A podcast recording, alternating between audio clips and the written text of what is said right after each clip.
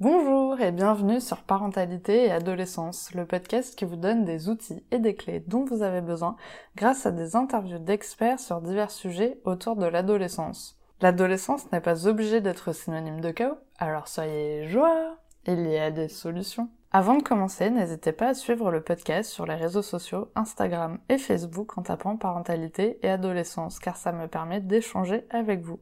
Vous pouvez également vous inscrire à la newsletter sur le site parentalitéadolescence.com. Vers qui pouvez-vous trouver du soutien au sein de l'établissement de votre ado? C'est ce que nous allons voir dans cet épisode avec Fanny François qui est assistante sociale dans l'éducation nationale. J'espère que cet épisode vous plaira. Bonjour Fanny Bonjour Sarah. Alors pour commencer, pourrais-tu te présenter s'il te plaît? Alors, ben, je m'appelle Fanny, je suis assistante sociale au service social en faveur des élèves, euh, donc à l'éducation nationale, depuis maintenant six ans. D'accord. J'exerce aujourd'hui en Seine-Saint-Denis dans le 93, mais j'ai exercé pendant euh, euh, cinq ans en Gironde. Ok, super. Du coup, en quoi consiste le métier d'assistante sociale au sein d'un établissement scolaire, s'il te plaît? Alors, en fait, ce qu'il faut savoir, c'est qu'il y a trois services sociaux à l'éducation nationale. Il y a le service social du CRUS, il y a le service social du personnel et il y a le service social en faveur des élèves. donc, on intervient dans les collèges et lycées envers les élèves et leurs familles, pour le coup. il faut savoir que normalement, dans la circulaire, il est demandé que les assistantes sociales interviennent aussi dans le premier degré, sauf que ce n'est pas mis en place, euh, sauf sur l'Académie de Paris. Euh, voilà, donc sur, euh, on est sur le second degré, donc collège et lycée. Et après, il y a le service social du CRUS qui fait les étudiants. Mais le service social des élèves fait collège et lycée. Et donc, on a plusieurs missions. La première étant la prévention et la protection de l'enfance. on a aussi le soutien à la parentalité, l'accueil des élèves parce qu'il y aurait euh, euh, un mal-être divers et variés, un mal-être personnel, un mal-être à l'école, un mal-être à la maison. donc c'est pour ça aussi qu'on a la mission d'absentéisme et de décrochage scolaire en lien avec les CPE notamment et avec les infirmières, psychologues de l'éducation nationale. on a aussi la mission d'accueil des élèves en situation de handicap ou euh, élèves à besoins particuliers. Donc, c'est les élèves qui sont en SECPA, les élèves qui sont en ULIS, les élèves allophones, donc euh, qui arrivent, qui n'ont pas comme langue maternelle le français, par exemple. D'accord. On va avoir aussi euh, l'accompagnement des élèves dans le cadre, par exemple, de l'orientation, on va être en, être en lien, donc dans leur projet personnel, en lien et avec les CPE et avec la psychologue de l'éducation nationale, faut savoir comme ça parce que les gens ont beaucoup l'ancien nom. Avant, c'était les conseillères d'orientation. Mmh. Elles sont aujourd'hui psychologues de l'éducation nationale parce qu'elles sont obligées d'avoir euh, ce, ce, ce, cadre-là, on va dire ce diplôme-là. Donc, elles sont à la fois elles ont à la fois la double casquette orientation et psychologue. Mais en tant que psychologue, elles ne font pas d'accompagnement long. Donc, nous, on va les orienter quand on a des inquiétudes. Euh, mais s'il y a besoin d'un accompagnement long, elles vont orienter sur l'extérieur pour le coup. Euh, voilà, on est sur tout ce qui est ben, violence et harcèlement aussi. Donc là, il y a toute cette phase-là. Il y a aussi tout ce qui va être euh, ben, aide, écoute et orientation sur des euh, structures de droit commun à l'extérieur. S'il y a besoin d'une orientation à la CAF, s'il y a besoin de voir une assistante sociale de la ville parce que la personne a un souci avec son logement ou quoi que ce soit, ça, c'est pas nous. On est vraiment lié à la scolarité, donc on va plutôt les orienter vers les assistantes sociales de l'extérieur. Euh, et puis après, on a aussi tout ce qui est action collective en lien avec la santé et la citoyenneté. Donc ça peut être les drogues, ça peut être le consentement, l'égalité filles-garçons, le sexisme, euh, les compétences psychosociales, l'immigration, euh, la contraception, voilà, toutes ces choses-là aussi où on, va faire des actions collectives de prévention, mmh. mais aussi d'action sur le terrain plus tard aussi. Voilà. C'est un peu les, les, grandes missions, euh, on va dire. Et c'est pas mal de missions déjà. oui.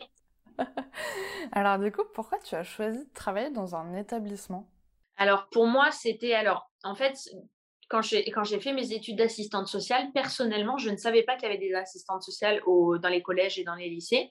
Et souvent, quand je dis aux personnes que je suis assistante sociale au collège et au lycée, ils me disent Ah ouais, je ne savais pas qu'il y en avait. C'est très, très souvent. Donc, je pense que c'est une des raisons aussi, parce que moi, j'ai vécu une adolescence difficile. Je ne sais pas, du coup, finalement, s'il y en avait à l'époque où j'étais.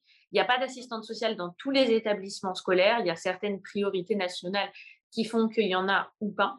Mais c'est vrai que si j'avais su, Enfin, même, j'aurais pu aller en parler à l'infirmière, j'aurais pu en parler à la conseillère d'orientation et je ne l'ai pas fait. Euh, et c'est pour ça qu'il y a eu cette envie-là. Et j'avais, envie d'être auprès des adolescents, mais je n'avais pas envie d'être auprès euh, des adolescents. Par exemple, si je parle de la Gironde, euh, j'aurais pu aller au centre Abadi où il y a un accompagnement plutôt des élèves suicidaires, anorexiques, boulimiques. Je voulais que ce soit ouvert à tout le monde. Qu'il n'y ait pas, que ce soit les adolescents, mais que ce soit pas fermé un, un style ou une problématique d'adolescente.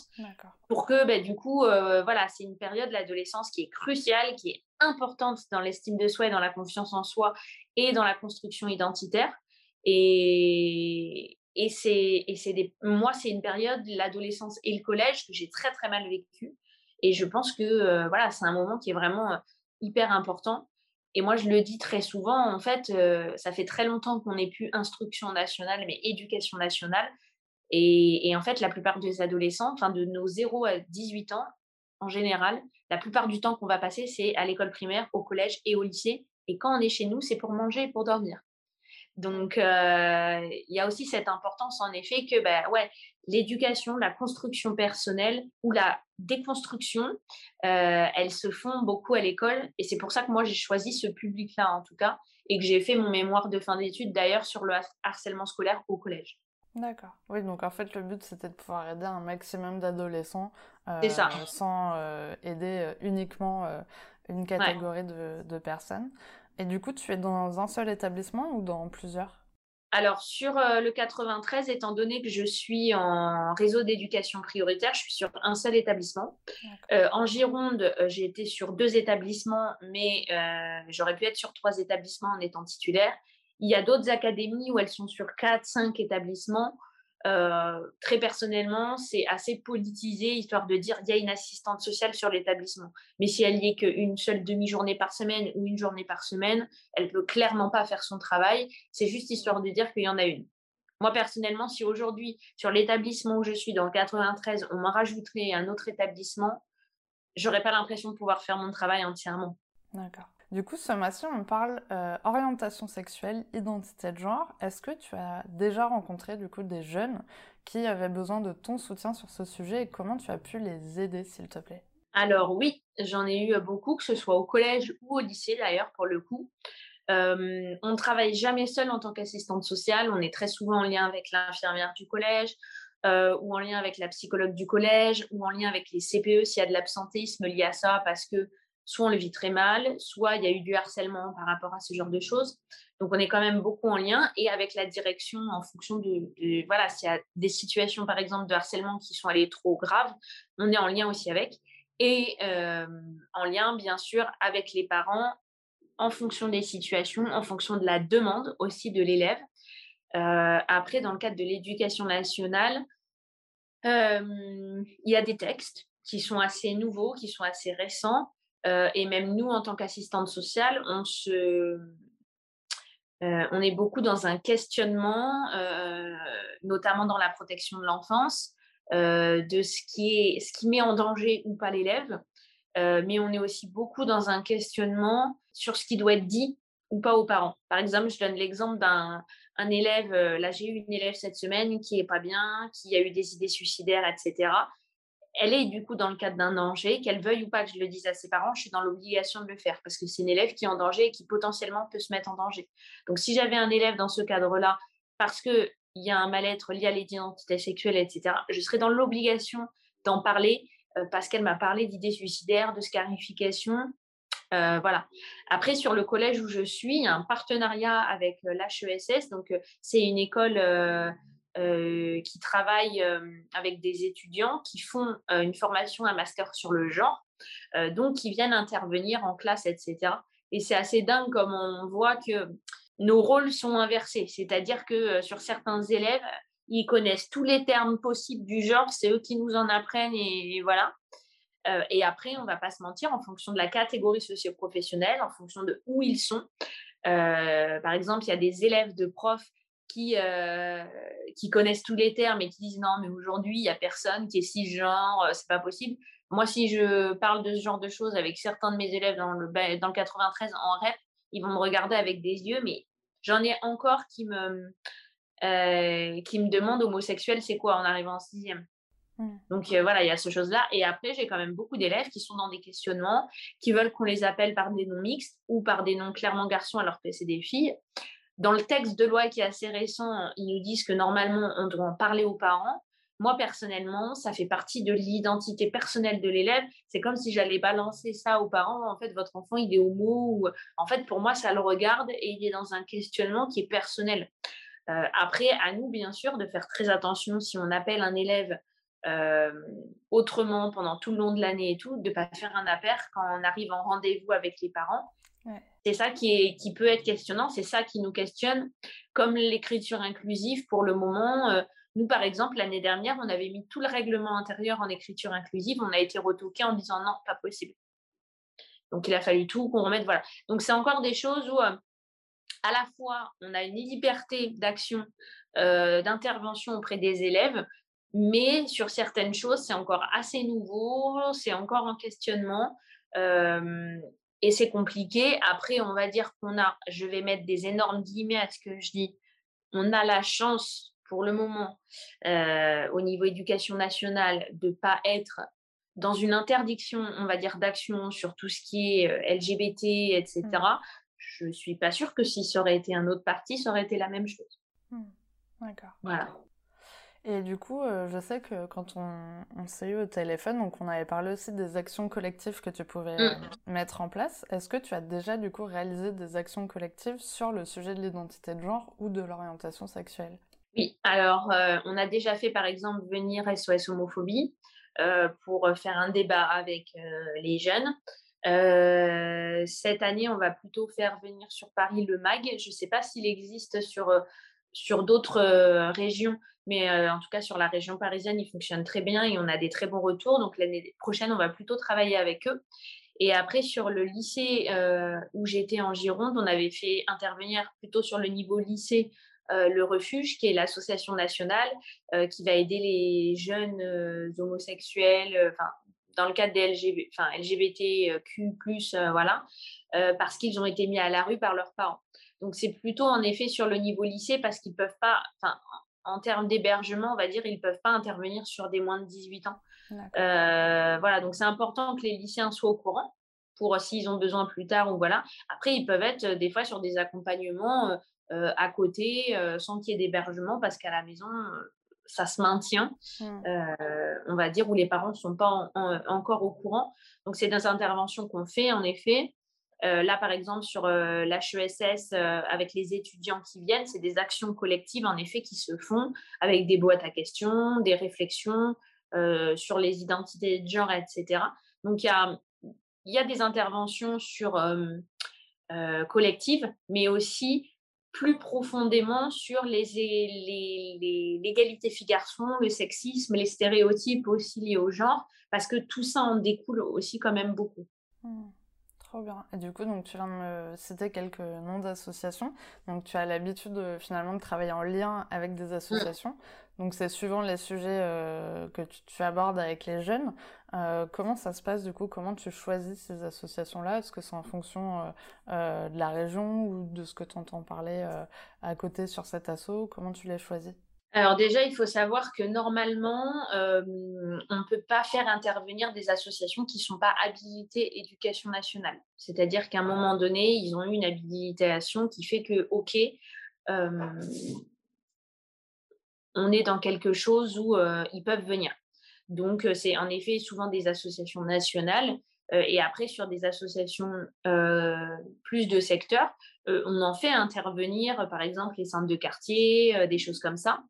mais après, il faut qu'il y ait cette habilitation, en effet, éducation nationale. Et après, en effet, fonction en effet du bouche à oreille que je vais avoir de mes collègues, je vais faire intervenir ou pas une association par rapport à une autre, etc. Par exemple, moi, j'ai eu des interventions cette année. je suis plus ou moins contente.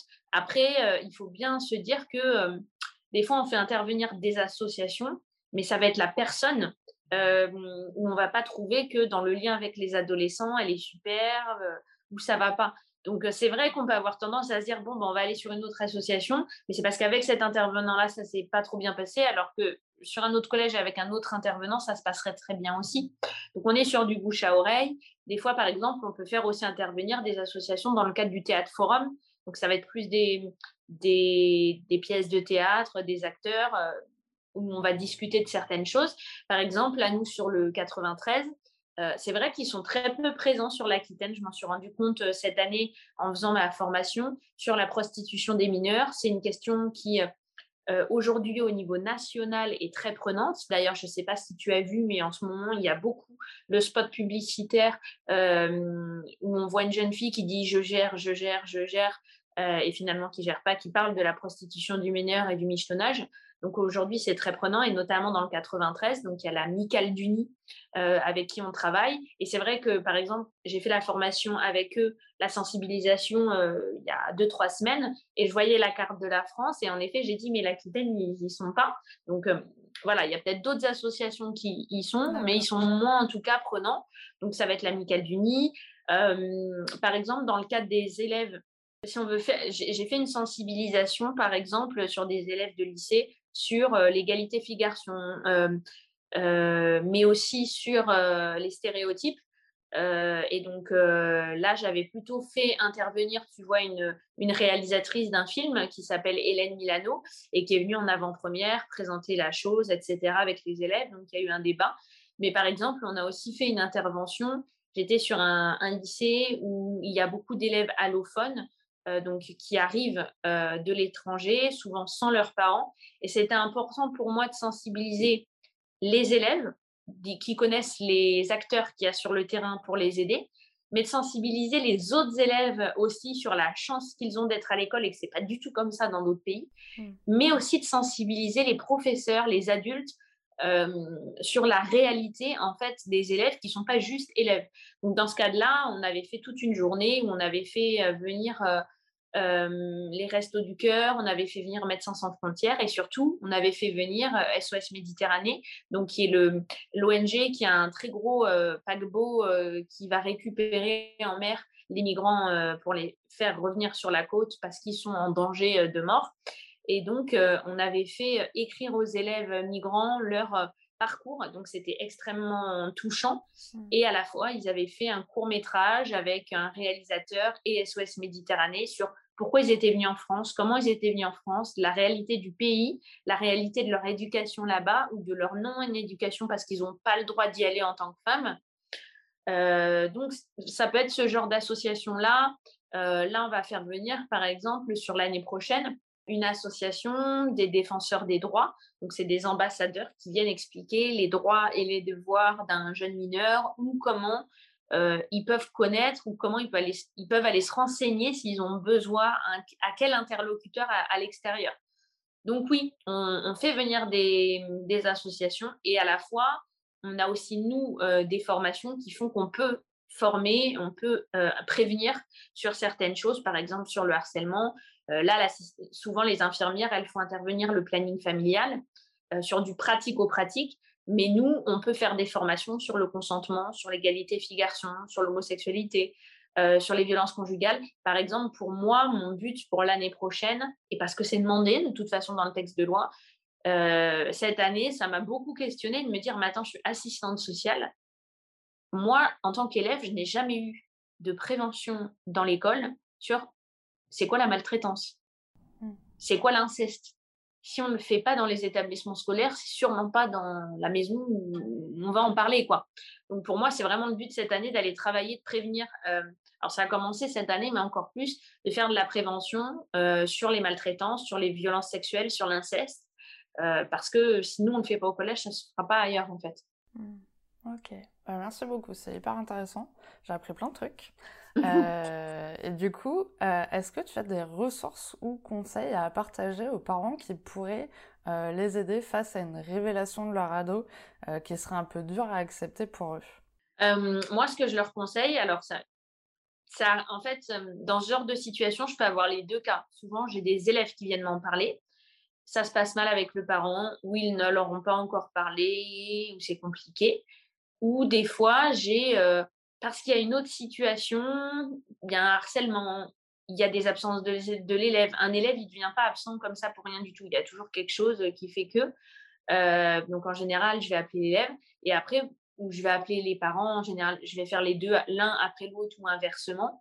je peux proposer à l'élève, par exemple, d'écrire une lettre aux parents et que c'est moi qui lui donne un entretien. Je peux proposer à l'élève qu'il y ait une médiation, donc avec les deux en même temps ou l'un après l'autre. Moi, ce que je conseille aux parents, s'il y a quelque chose qui est dur à accepter pour eux, où il y a une situation qui est compliquée et dans laquelle ils se retrouvent bloqués avec leur élève, que ce soit l'identité de genre ou plein d'autres situations, c'est de, se mettre en lien soit avec l'assistante sociale s'il y en a une, soit avec l'infirmière, soit avec la psychologue du collège, soit avec le CPE qui en général a un très bon lien aussi. Mais c'est plutôt important, des fois je trouve, d'être en lien avec le pôle médico-social. Et des fois, le pôle médico-social va orienter à l'extérieur sur une thérapie familiale. Mais euh, des fois, il y a des choses qui sont, même si on est totalement ouvert à la chose, il y a des choses qui peuvent être compliquées à entendre d'un côté comme de l'autre. Euh, et du coup, c'est important que, euh, en fait, en tant qu'assistante sociale et, les infirmières et les hum, psychologues, elles ont un peu cette même mission. On est là pour être médiateur et interface entre l'école et la famille, entre l'élève et sa famille, et entre l'école et les partenaires extérieurs. Donc, des fois, il y a besoin de médiation, il y a besoin de notre présence, juste pour que chacun puisse exprimer des émotions et chacun soit en, situation de les entendre. Mmh. Donc, euh, une médiation, par exemple, elle va être assez carrée. Il y a un temps de parole, tu n'as pas le droit de couper la parole. Il y a un autre temps de parole. Il y a une euh, reformulation des émotions qui ont été exprimées. Et ça peut être important parce que l'adolescence, c'est un moment des fois où bah, des parents vont devoir faire le deuil des enfants qu'ils auraient voulu avoir et ce qu'ils se sont projetés. Et à l'inverse, il y a ça, alors ça se fait pas forcément maintenant, mais en tout cas, il y a une graine qui se fait dans la tête des enfants de je vais devoir faire un deuil des parents que j'aurais voulu avoir et des parents que j'aimerais qu'ils soient. Euh, donc, des fois, c'est important qu'il y ait un interlocuteur autre qui fasse formuler des choses pour qu'il n'y ait pas de quiproquo, pour qu'il n'y ait pas de rancœur qui s'installe, euh, et surtout, en fait, pour qu'il euh, n'y ait pas de situation de danger plus tard aussi qui puisse se mettre en place. Je donne l'exemple euh, d'un élève pour qui ça se passe pas bien parce que euh, euh, il y a de la violence conjugale à la maison.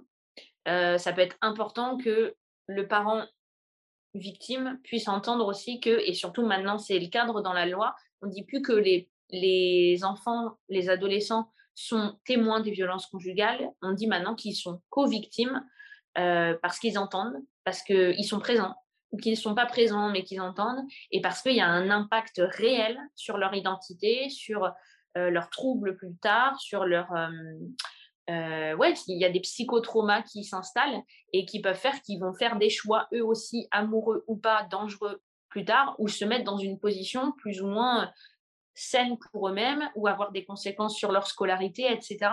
Donc, c'est important en effet qu'il y, y a cette chose-là enfin, moi, ce que je conseille, s'il y a un parent euh, pour qui c'est compliqué de recevoir une information d'un enfant, ben, de ne pas le faire tout seul. Et à la fois, si lui, en tant que parent, il a une information à donner à l'enfant, euh, de peut-être pas le faire toute seule. Par exemple, euh, moi, ce que je conseille à des... Je, je, pense que pour moi, dans la construction de l'élève, c'est important, dans le cadre des violences conjugales, que l'enfant soit au courant qu'il y a eu des plaintes de la maman qu'il y a eu des mains courantes, etc. Mais que ça ne se fasse pas tout seul, ça ne se dise pas. Parce que ça peut être compliqué à la fois pour l'un et pour l'autre. Et, et en fait, dans le cadre d'une médiation, on n'est pas dans quelque chose où on a un adulte avec un enfant et une situation un peu asymétrique. La médiation, elle permet que chacun redevienne à un niveau égalitaire et entende réellement la vision de l'autre sans penser, par exemple, de la part de l'enfant que, ouais, de toute façon, tu es un adulte, tu m'entends pas, ou sans penser de la part de l'enfant, tu es un enfant, tu pas en capacité de comprendre. Ok, ouais, c'est intéressant. Et justement, ça tombe bien qu'on en arrive là, parce que, dernière petite question, Euh, c'est la question pour les auditeurs. As-tu un message à transmettre aux parents qui nous écoutent aujourd'hui? Le message, moi, que j'aurais à, transmettre, et, ça revient en lien avec ce que je te, disais avant, euh, si un jour il y a une assistante sociale d'un collège ou d'un lycée qui les contacte, de pas tout de suite se fermer euh, en ayant tous les stéréotypes qui font qu'elle va vouloir retirer mon enfant, elle va être dans le jugement, elle, enfin, son but, voilà. Euh, en tant qu'assistante sociale, on est vraiment dans l'accompagnement des élèves et des parents, dans l'écoute des élèves et des parents aussi, mais surtout là aussi pour les aider. Et des fois, ça peut être compliqué d'accepter la main tendue ou d'entendre qu'il y a d'autres façons de faire. Euh, et c'est important, en effet, de se dire que euh, bah, l'adolescence, c'est compliqué autant pour les parents que pour les élèves. Et c'est pas pour ça que c'est des mauvais parents, en fait. Des fois, on fait des choses parce qu'on a été élevé comme ça et, mmh, et la communication peut être compliquée parce que nous-mêmes, on ne nous a pas aidé à exprimer nos émotions, on ne nous a pas aidé à recevoir les émotions. Euh, et donc, c'est important qu'il y ait des fois quelqu'un d'autre qui soit là en support. Et, et c'est pas grave, en fait, on peut pas être des parents parfaits, il n'y a pas d'école de parents parfaits. Euh, mais par contre, c'est important de se dire, OK, comment je fais, avec qui je fais et comment moi-même je peux faire. Euh, y a des. moi, le conseil que je donne vraiment, on va dire, c'est de se dire, je suis pas parfait et c'est pas grave. Euh, mais par contre, je, ouais, comme je te disais tout à l'heure, il va falloir à un moment donné que je fasse le deuil de l'enfant que j'aurais voulu avoir et inversement. Et euh, moi, une phrase, tu vois, qui, m'avait marqué, c'était euh, dans le cadre moi-même de mon parcours personnel, c'était où on m'avait dit, ok, tu veux que, que tes parents t'acceptent comme tu es, mais est-ce que toi, tu les acceptes comme ils sont? Et à l'adolescence, c'est quelque chose où à un moment donné, il y a un point de rupture. Et c'est important de pouvoir se dire, ok, la personne que j'ai en face, c'est pas celle que j'aurais voulu parce que j'ai fantasmé tellement de choses aussi. Et c'est important de revenir à quelque chose où, à un moment donné, dans la vie personnelle de l'adulte, qui est lui-même euh, enfant, euh, moi, un livre qui m'a beaucoup marqué, c'est euh, Vos parents ne sont plus vos parents. C'est-à-dire que oui, ils restent vos parents génétiquement et voilà, mais à un moment donné, plus votre enfant va grandir, ben, moins on va être dans une situation, comme je te disais, asymétrique de enfant-adulte. En fait, à un moment donné, ça va être deux adultes qui se parlent l'un en face de l'autre. Même si c'est votre enfant, on n'est plus dans quelque chose où, on va dire, j'ai l'ascendant sur toi. Et c'est ça qui peut être compliqué aussi. Et moi, ce que je conseille, en effet, c'est des fois de d'oser demander de l'aide, alors que ce soit au niveau du collège, de lycée ou à l'extérieur, à la fois de se dire que euh, même si votre enfant ne vous entend pas maintenant, comme nous, euh, il y a des graines qu'on plante dans la tête des enfants. Ça germe maintenant, mais des fois, ça peut germer plus tard. Euh, et c'est important quand même de le faire. Merci beaucoup pour tous ces très beaux messages. Euh, merci surtout d'avoir accepté mon invitation sur le podcast. J'espère que, que cet épisode pourra aider les personnes qui en ont besoin. Merci beaucoup. Merci à toi. Merci d'avoir écouté l'épisode jusqu'au bout, j'espère qu'il vous a plu. N'hésitez pas à le partager auprès d'un parent qui pourrait en avoir besoin, de noter l'épisode si la plateforme d'écoute vous le permet, car ça aide le podcast à être référencé et donc à être plus visible pour d'autres auditeurs. On se retrouve la semaine prochaine pour un nouvel épisode. À bientôt!